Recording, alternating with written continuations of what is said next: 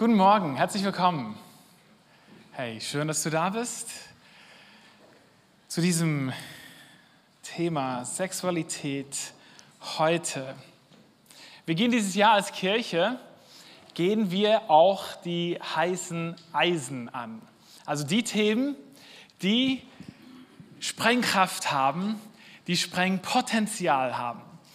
Wir haben das Jahr angefangen, dieses Jubeljahr. Wir sind in unserem 50-jährigen Jubiläum als Kirche, haben uns auf Jesus ausgerichtet und auf den Frieden und die Ruhe, die er uns bringt. Dieses Versprechen, das Evangelium, dass er den Himmel auf die Erde bringt.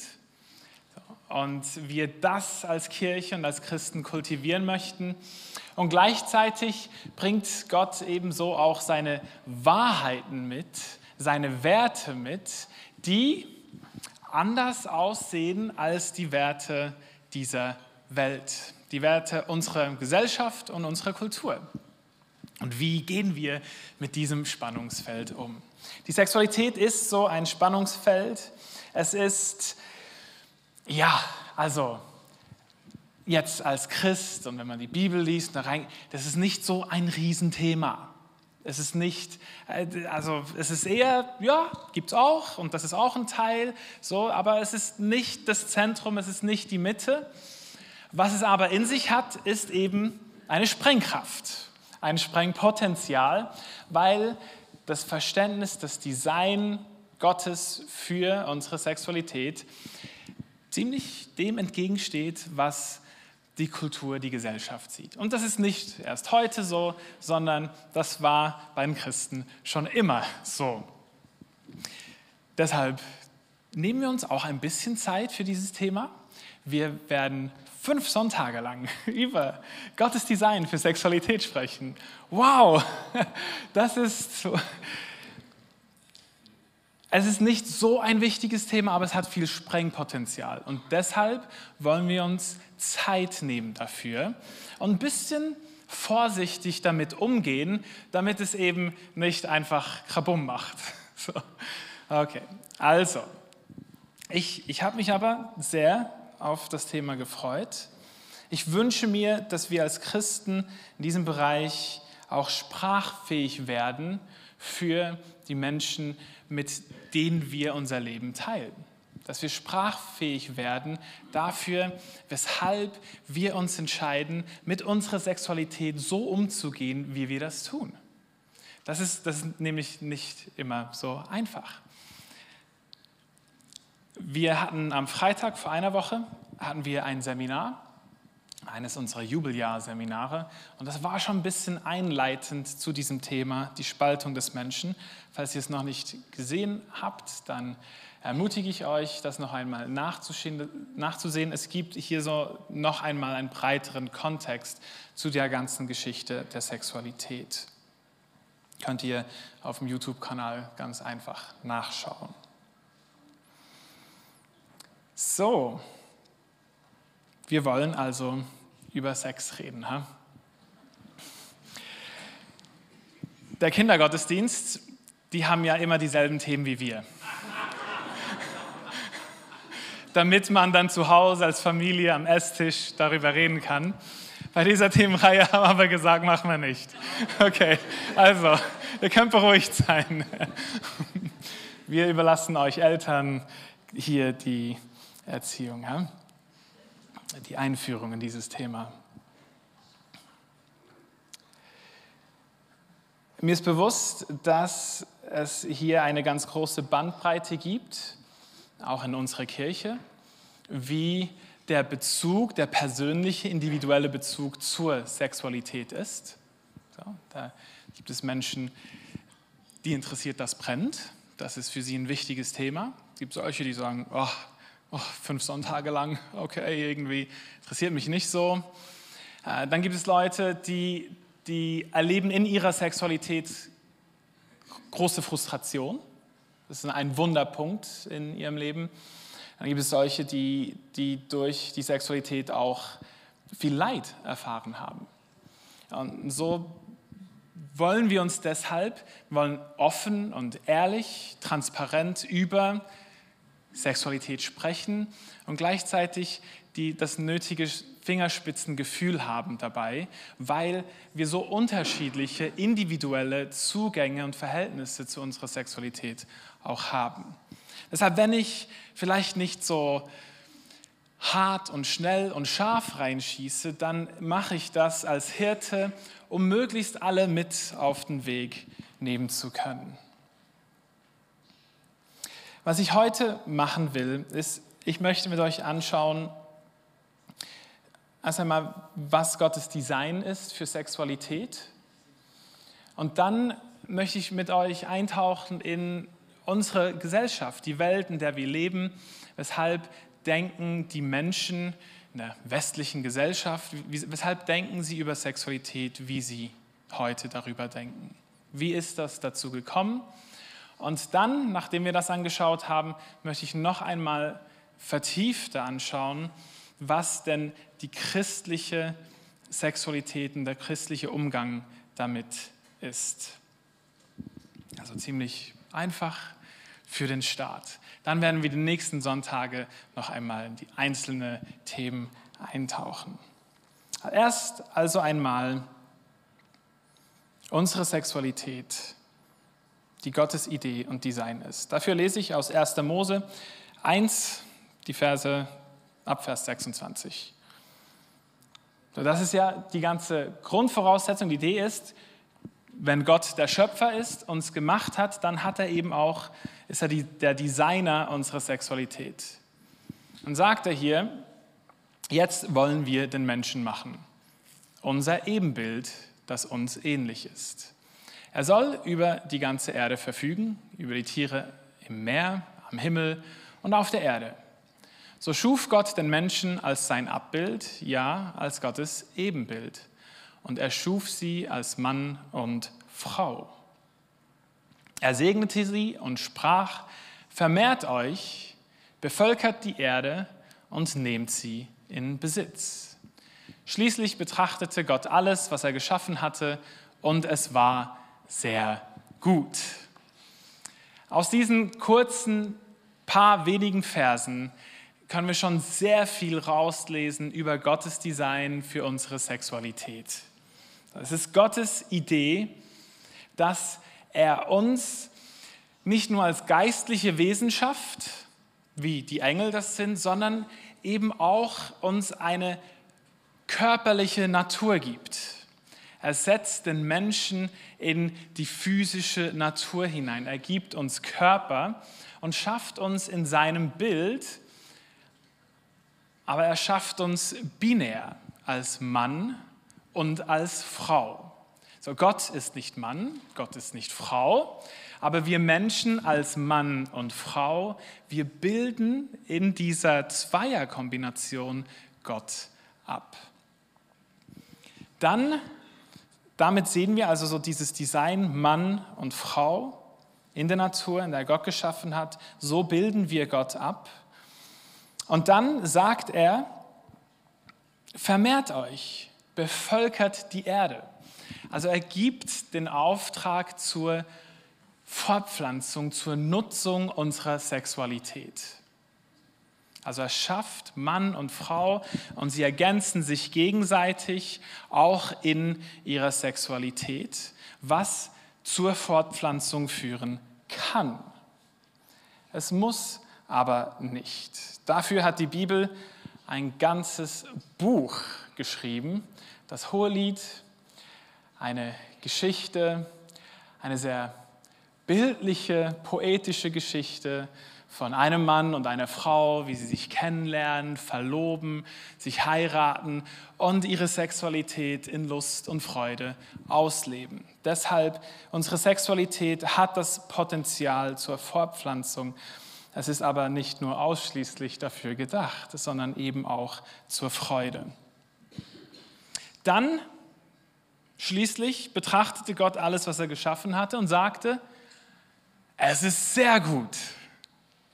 Es ist sehr gut, dass wir Menschen als Mann und als Frau geschaffen sind, die sich ergänzen, in ihrer Ergänzung Gott abbilden und die Sexualität leben können und dabei sich vermehren, die Erde bevölkern und sie in Besitz nehmen. So, also, Gottes Idee, Gottes Design für Sexualität ist etwas Gutes, etwas Schönes. Ich, ich muss das hier so sagen, weil auch in den Freikirchen zum Teil so eine negative, schlechte Sicht der Sexualität vorherrscht. Oder eben eine Sicht, die, ja, einfach die total verkrampft ist und schwierig ist. Aber Gott sagt hier, es ist etwas, was sehr gut ist, wie wir geschaffen sind. Und dazu gehört eben auch unsere Sexualität. Soweit, so gut. Gehen wir zum nächsten Kapitel. Da merken wir, was dann geschieht, ist, dass der Mensch sich von Gott abwendet und in diese Schöpfung, die Gott sehr gut geschaffen hat, da kommt Sünde hinein, weil, Gott, weil der Mensch sich von Gott löst.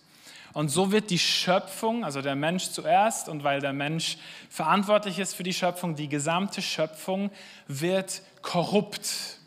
Es zerbricht etwas. Was meine ich damit? Die Schöpfung wird vergänglich. Der Tod kommt hinein und das, was vorher gedacht war als ewig zu leben, der Mensch und die Schöpfung, jetzt kommt plötzlich Vergänglichkeit hinein. Da, wo vorher kein Tod war, ist jetzt Tod. Da, wo vorher keine Krankheit war, ist jetzt plötzlich Krankheit. Da, wo vorher Ordnung war, kam jetzt auch Chaos hinein. Das ist für uns ganz wichtig, das zu verstehen, denn unsere Sexualität hat Gott als etwas sehr Gutes designt. Jetzt leben wir aber in einer Welt, die korrupt gemacht wurde, wo plötzlich Chaos da ist, wo Krankheit da ist, wo Naturkatastrophen da sind, wo Dinge da sind, die vorher nicht so waren und nicht so gedacht war. Und das hat eben auch einen Einfluss auf unsere Sexualität hat einen Einfluss auf ganz vieles, aber eben auch auf unsere Sexualität. Und da die Sexualität etwas so Schönes und so Gutes ist, haben wir in dieser Welt, die jetzt korrupt gemacht wurde, die vergänglich gemacht wurde, haben wir eine ganz starke Tendenz in unserer Sexualität, das zu suchen, was uns nur Gott geben kann. Das ist also eine ganz große Versuchung, die da ist. Und wir sind sehr herausgefordert, mit dieser Gabe Gottes richtig umzugehen.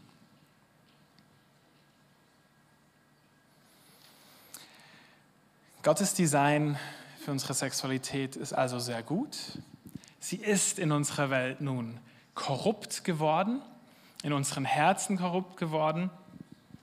Und sie ist obwohl sie sehr gut ist, ist sie für den Einzelnen nicht lebensnotwendig. Das äh, muss man hier auch festhalten. Also es ist nicht wie Essen oder Trinken oder Atmen. Es ist nicht etwas, das uns beherrscht, sondern es ist ein Teil von uns und die Idee ist, dass wir lernen, damit umzugehen. Wir haben heute Morgen zu Jesus gesungen, ihn angebetet. Wir verstehen Jesus als Gott, der Mensch wurde. Wir folgen ihm nach. Und dieser Mensch Jesus, der hatte ein Leben in Fülle. Der hatte ein volles, perfektes Leben. Und er hat nicht einmal seine Sexualität ausgelebt. So, also diesen Menschen, den wir anbeten, den wir als unseren Gott haben als Christen, ist einer, der die Sexualität nicht ausgelebt hat. Finde ich wichtig, dass wir auch das bei uns haben. Also, ihr seid voll konzentriert dabei. Super. Was wir jetzt machen, wir machen, ich, ich nehme euch mit, jetzt das ist so grundsätzlich Gottes Idee und Design von Sexualität, wo wir stehen. Und jetzt nehme ich euch mit in unsere Gesellschaft hinein. Wo stehen wir da ungefähr mit unserer Sexualität? Wie denken und weshalb denken äh, die Menschen so, wie sie über, über Sexualität denken? Was sind die, die Grundwerte, worauf entschieden wird, was ist gute Sexualität und was ist schlechte Sexualität. Was ist richtig innerhalb unserer Sexualität und was ist falsch. Und das Spannende ist dabei, dass wir eben eine, eigentlich eine sexuelle Revolution in unserer Gesellschaft hinter uns haben oder immer noch drin sind, je nachdem, wie man es betrachten will. Für Jahrhunderte lang, ja sogar Jahrtausende, war es nämlich so, dass grundsätzlich die Sexualität innerhalb einer Ehe zwischen einem Mann und einer Frau stattfand und dass gesellschaftlich diese Ehen jetzt nicht primär aus romantischen Gründen entstanden, sondern vielmehr aus praktischen Gründen also zum Überleben, damit man irgendwie weiterkommt im Leben. Da findet man irgendjemand, wo es praktisch ist und dann hat man in der Regel, jetzt sagen wir mal im Schweizer Kontext, war man bäuerlich unterwegs, hatte Kinder, die haben Hof geholfen und da war das eher überlebens- und zwecksmäßig, diese Ehe. Es gab kaum Scheidungen oder außereheliche Kinder. Das war so das moralische Verständnis von Sexualität. Auch ganz stark war es so, dass der Mann sagt, was ist und wie ist, und die Frau hatte kaum etwas zu melden. Dann begann eben vor ungefähr 60 Jahren in hohem Tempo eine große Veränderung dieser Werte, die Art und Weise, wie Menschen über Sexualität denken und ihre Sexualität auch ausleben. Das ist, wenn ich das jetzt bringe, hört doch mal erstmal mit dem Sachort zu. Es ist nicht nur schlecht, es ist auch sehr viel Gutes dabei, ähm, aber auch anderes. Und wir können es dann nachher beurteilen. Okay? Ein wichtiger Einfluss, Sigmund Freud, der hat erstmal angefangen, und, äh, was 1883 hat er ein Buch veröffentlicht, die Traumdeutung ein ganz wichtiges Werk, wo die Psychologie des Menschen entdeckt wurde. Und er als einer der Hauptgründe für psychische Störungen die Ursache darin sah, dass Menschen ihre Sexualität unterdrückten. Also ihre sexuellen Bedürfnisse und Wünsche nicht auslebten und deshalb wurden die Menschen psychisch krank, so seine Theorie das hatte einen großen Einfluss auf das Denken dieser Zeit. Dann waren in den 1920er Jahre die Flapper-Bewegung in den USA. Also vielleicht kennt ihr aus den Filmen und, und so, die wird ein bisschen verherrlicht, so diese Zeit, wo die Frauen auch anfingen zu tanzen und im Ausgang zu sein und sich kurze Frisuren gemacht haben. Also ein bisschen eine Emanzipation und eben auch die sexuelle Freiheit wurde gefördert. Dann sehr Ausschlaggebend war der Kinsey Report 1948. Es war eine Studie, die in den USA das Sexualverhalten der Menschen untersucht hat. Und dabei ist rausgekommen, dass die gesellschaftlichen Strukturen sehr eng sind und die Vorstellung, wie unsere Sexualität gelebt werden soll, waren sehr klar. Aber hinter der Fassade wurde die Sexualität im Versteckten, im Geheimen sehr vielfältig ausgelebt. Das kam da ans Licht und plötzlich waren alle so, aha, es tun ja alle nur so, als ob. Und dabei wird die Sexualität so vielfältig und unterschiedlich, also nicht in diesen Normen, einfach im Versteckten und Geheimen ausgelebt. Das hat dann eben etwas ausgelöst, dass man gesagt hat, ja, weshalb denn dieses Versteckspiel? Die 50er Jahre, die waren dann geprägt so von einem konservativen Klima ähm, und so Betonung auf traditionellen Geschlechterrollen, familiären Werten. In der Zeit wurde dann der Playboy veröffentlicht. Und nicht einfach nur der Playboy, sondern es wurde eine ganze Organisation, die das gefördert hat, dass vor allem auch Männer äh, hier offen einfach sexuelle Freiheit leben dürften. Das war ein Skandal zu der Zeit, so, muss sich vorstellen. Dann in den 60er Jahren, da gab es ja ganz viele, ganz viele Geschichten, die 68er Bewegung, äh, ganz viele Ideologien, die reinkommen, die nicht nur mit der Sexualität zu tun haben, aber eben auch. Es, äh, Proteste Bürgerrechtsbewegungen, der Feminismus, der hier beginnt. Und 1960, da wurde in den USA die Pille zugelassen. Und die Pille, die hatte einen ganz großen Einfluss auch auf die Sexualität des Menschen. Denn normalerweise so, kann es ja sein, dass man schwanger wird. Eine Konsequenz, die da ist, die eine ziemlich schwerwiegende Konsequenz ist und die die Freiheit vorher und das Verhalten vorher eingeschränkt hat, das wurde mit der Pille auf einen Schlag aufgelöst. Das ist auch sehr interessant dann zu sehen, wenn man die demografische Entwicklung der Bevölkerungen anschaut, dann sieht man genau diesen Pillenknick dieses Jahr, wo das eingeführt wurde, wie in den Jahrgängen später, danach, ähm, es viel weniger Kinder dann auch gab.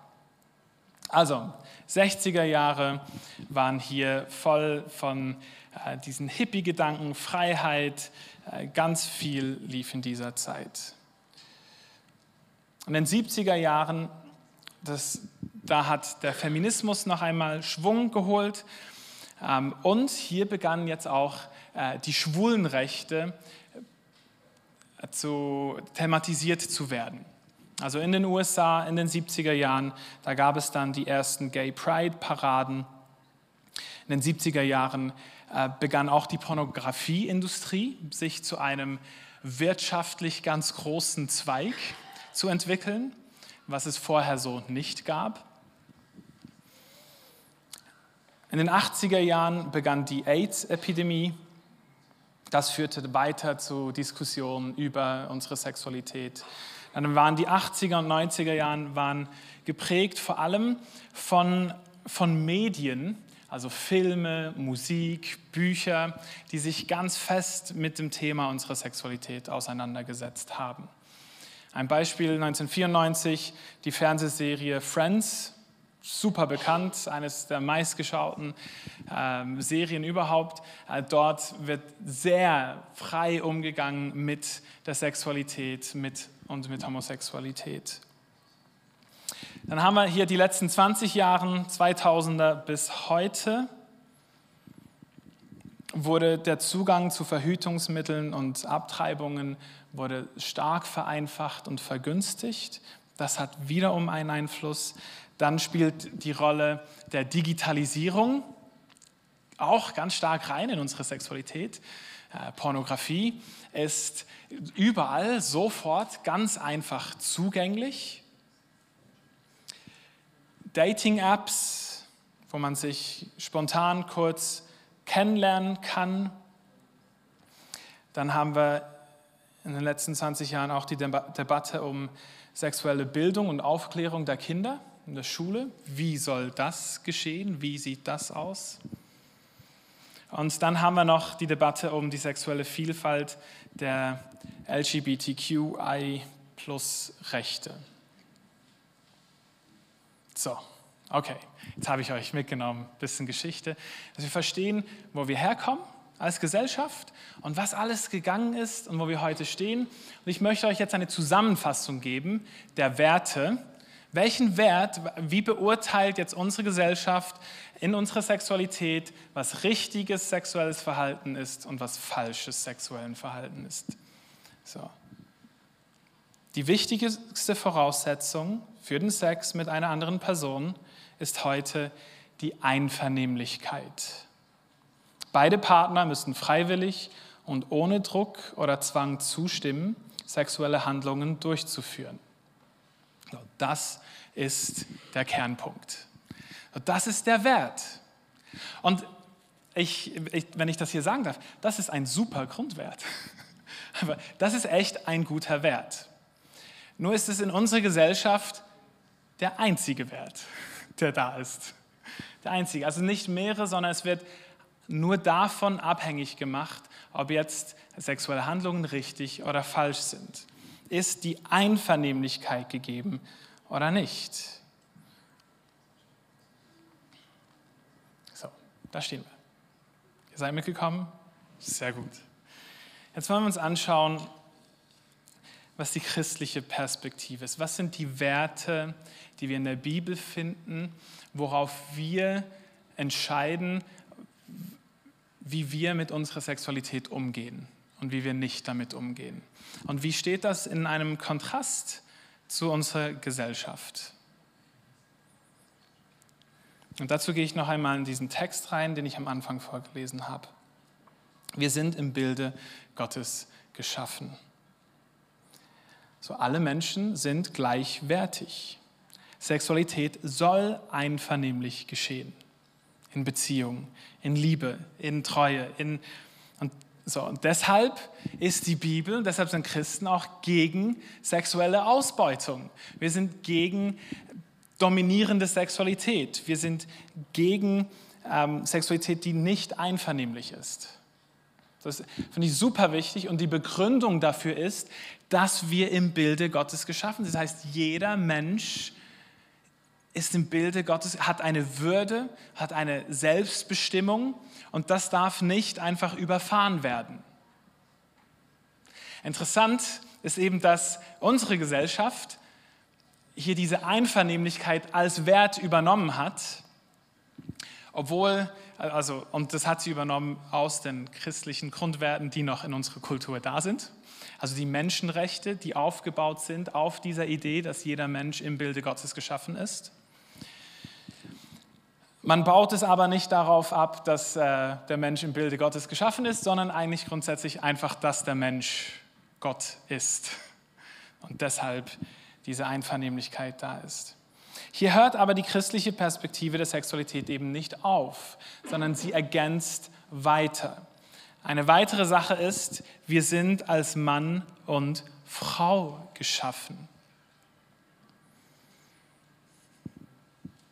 Unser Körper, die Art und Weise, wie wir geschaffen sind, informiert uns darüber, dass Gott sich unsere Sexualität als zwischen einem Mann und einer Frau gedacht hat. Das ist also ein weiterer Aspekt, ein weiterer Wert, indem wir die Schöpfung, die Gott geschaffen hat, sie beachten, anschauen, was war Gottes Idee und diese Idee Gottes würdigen. Dann haben wir einen weiteren Wert, und zwar sind wir als Geschöpfe geschaffen. Gott hat dem Mensch einen Auftrag gegeben. Also Gott schafft den Mensch als Schöpfer und wir sind Geschöpfe. Das heißt, wir haben uns unserem Schöpfer zu unterordnen und zu folgen, das zu tun, was er sagt. Wir haben ja letzten Sonntag über Gehorsam gesprochen. Und der Schöpfer redet zu uns durch die Bibel. Und in der Bibel offenbart er uns seinen Weg zum gelingenden Leben. Und da spricht er eben auch über unsere Sexualität. Wird dann noch einmal spezifisch die Vorstellung, nämlich, dass unsere Sexualität nur innerhalb eines Bundes zwischen einem Mann und einer Frau stattfinden soll. Jetzt, ich, ich mache hier mal kurz eine Pause, weil hier, wir sind als Geschöpfe geschaffen. Normalerweise in Freikirchen ist das der große pocht man auf diesen Punkt rum und sagt, ja, die Bibel sagt und so muss man es machen und Gott hat gesagt. Und sagt, ja, also richtig, sehe ich auch so. Nur wenn wir mit Menschen reden, die nicht an die Bibel glauben, ja, was interessiert sie, was die Bibel sagt? Und ich will sprachfähig werden. Und deshalb will ich verstehen, wir sind im Bilde Gottes geschaffen. Deshalb die Einvernehmlichkeit. Ich will anschauen, wie sind wir denn biologisch geschaffen? Was sagt unsere Biologie, unsere Natur über uns? Das gibt uns auch einen Wert über unsere Sexualität. Und dann haben wir natürlich hier dass wir Geschöpfe sind, dass Gott noch spezifischer wird, was unser Umgang mit unserer Sexualität ist. Und da tauchen wir dann auch ein, die nächsten Sonntage. Es gibt aber noch einen vierten Punkt, einen vierten Wert, der ganz wichtig ist. So, wir warten auf Erlösung. Das bedeutet, der Wert ist, unsere Sexualität, Gott hat sie als gut geschaffen, aber wir leben in einer gefallenen Welt. Das heißt, wir haben alle mit unserer Sexualität zu ringen. Und die Sexualität wird uns nicht das geben, was wir zum Leben brauchen. Wir finden in unserer Sexualität nicht die Erlösung, sondern wir finden sie eben nur in Jesus. Jesus selbst sagt, wenn er über die Auferstehung spricht, wir hatten ja gerade Ostern, da ging es um die Auferstehung, dass wir, die wir an Jesus glauben, dass wir von ihm, von den Toten auferweckt werden, in ein neues Leben hineingeführt werden und einen neuen Körper bekommen. Und dazu sagt Jesus, Matthäus 20, 30, sagt, dort werden wir weder heiraten noch heiraten lassen, sondern wir sind dann wie die Engel im Himmel. Also dieses Kapitel unserer Sexualität und des Heiratens hier, das wird dann irgendwie beendet sein. Und dann kommt etwas anderes. Wie genau das aussieht, das sagt er hier nicht so genau. Aber es ist wichtig, dass wir verstehen, auch unsere Sexualität hier, es ist vergänglich und wir warten auf eine Erlösung davon. Wir können das Gute, wie Gott es geschaffen hat, das können wir ähm, bewahren und kultivieren, aber es ist nicht das Endgültige, sondern wir warten auf etwas Besseres. Wenn ich, ich, ich mache einige Trauungen und was worauf ich immer wieder komme, was mich fasziniert über diesen Ehebund, diese Idee des Versprechens von Exklusivität auf Lebzeit zwischen einem Mann und einer Frau, ist, dass Paulus dieses Bild der Ehe prophetisch sieht. Epheser 5, Vers 31. Deshalb, so heißt es in der Schrift, 1. Mose 2, 24, wird ein Mann Vater und Mutter verlassen und sich mit seiner Frau verbinden und die zwei werden ein Leib sein. Hier das Konzept, ein Mann, eine Frau, sie verlassen die Familien, verbinden sich auch sexuell und sie werden eins. Hinter diesen Worten verbirgt sich ein tiefes Geheimnis. Ich bin überzeugt, dass hier von Christus und der Gemeinde die Rede ist. Wir haben im Neuen Testament dieses Bild, dass Christus der Bräutigam ist, der auf die Hochzeit wartet und die Kirche ist die Braut.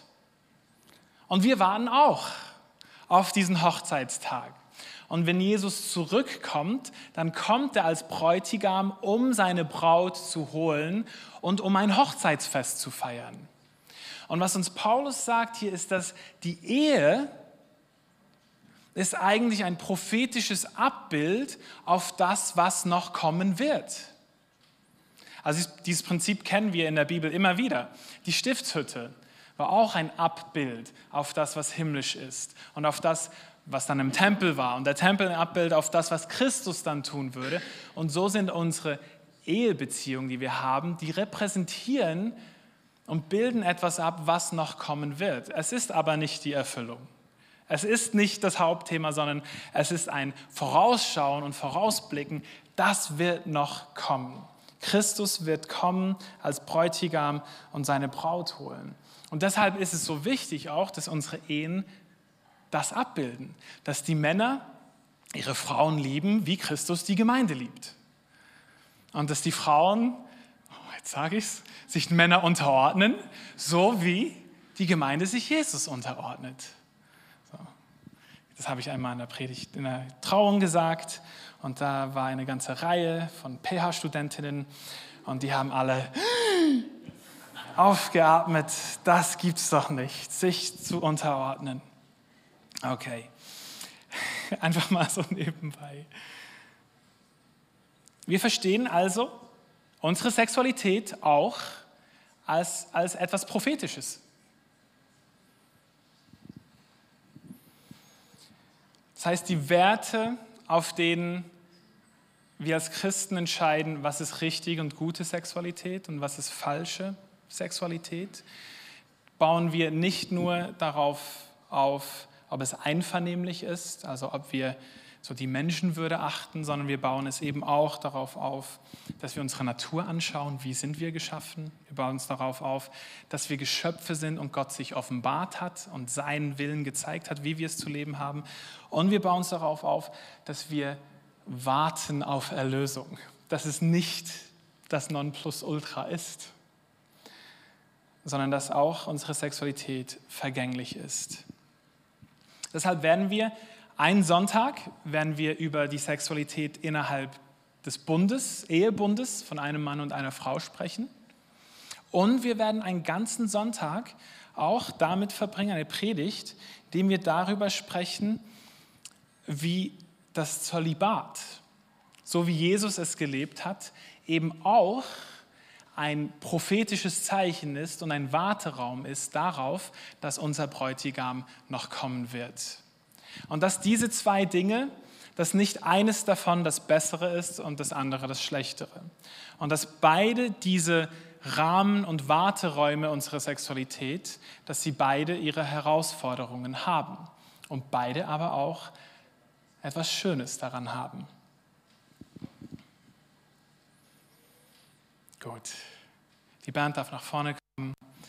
Was möchte ich tun? Meine größte Sorge heute Morgen war, dass wir bei diesem wichtigen Sprengthema, das aber ein Nebenthema ist, irgendwo dort landen, dass wir das Gefühl haben, oh, ich muss und, und dass wir in, in Werke reinkommen, in, in etwas hineinfallen, wo es darum geht, okay, um Gott zu gefallen, muss ich so und so und das tun.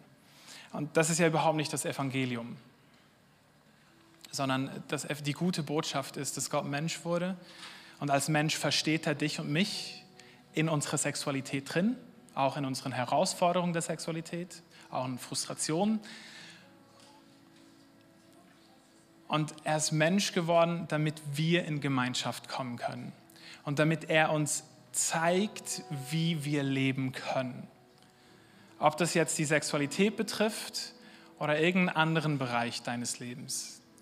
Und deshalb möchte ich damit abschließen, dass ich einfach noch einmal auf Jesus hinweise und sage, weißt du, ihm geht es nicht in erster Linie um deine Sexualität, sondern es geht ihm um dich.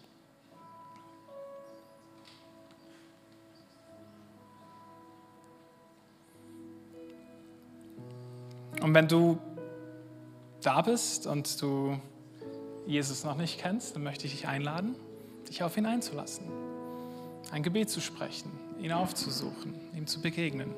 Er ist da, der möchte dir begegnen. Egal, wie erstmal deine Sexualität aussieht.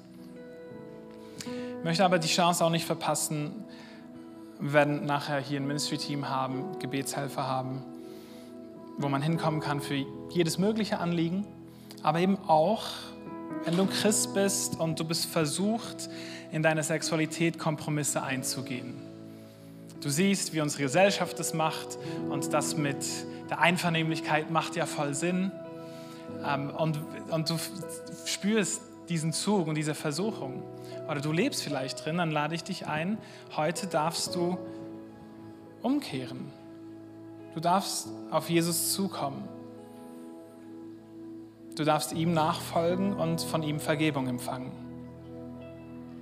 Wenn du hier bist und du bist frustriert über deine Sexualität, dann kannst du von Jesus heute Morgen Trost empfangen. Du kannst Trost empfangen und Kraft erfahren. Wenn du hier bist und du hast Leid erfahren durch deine Sexualität, wurden Grenzen überschritten, dann ist Jesus als Heiler heute Morgen hier.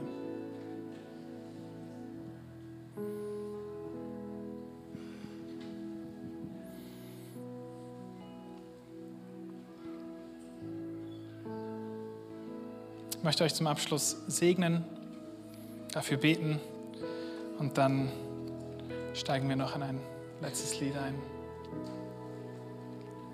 Jesus, heute Morgen, wir geben uns dir als Kirche hin und wir wollen dir nachfolgen.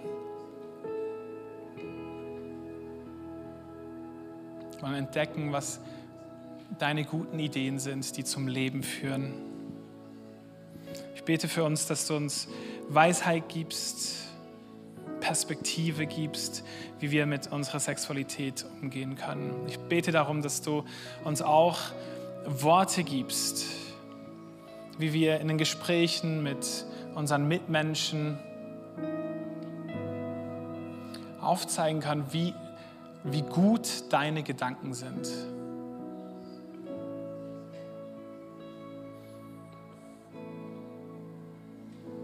Ich danke dir, Jesus, dass in dir Leben ist und Leben in der Fülle.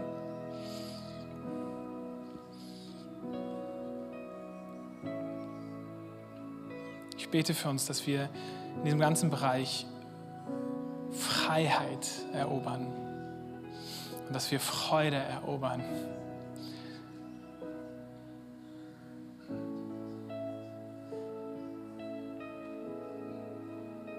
Dass bei uns sichtbar ist, dass wir Menschen sind, die, die von dir Heilung empfangen, von dir Freude und Frieden empfangen, in all den Lebensbereichen, aber eben auch in unserer Sexualität.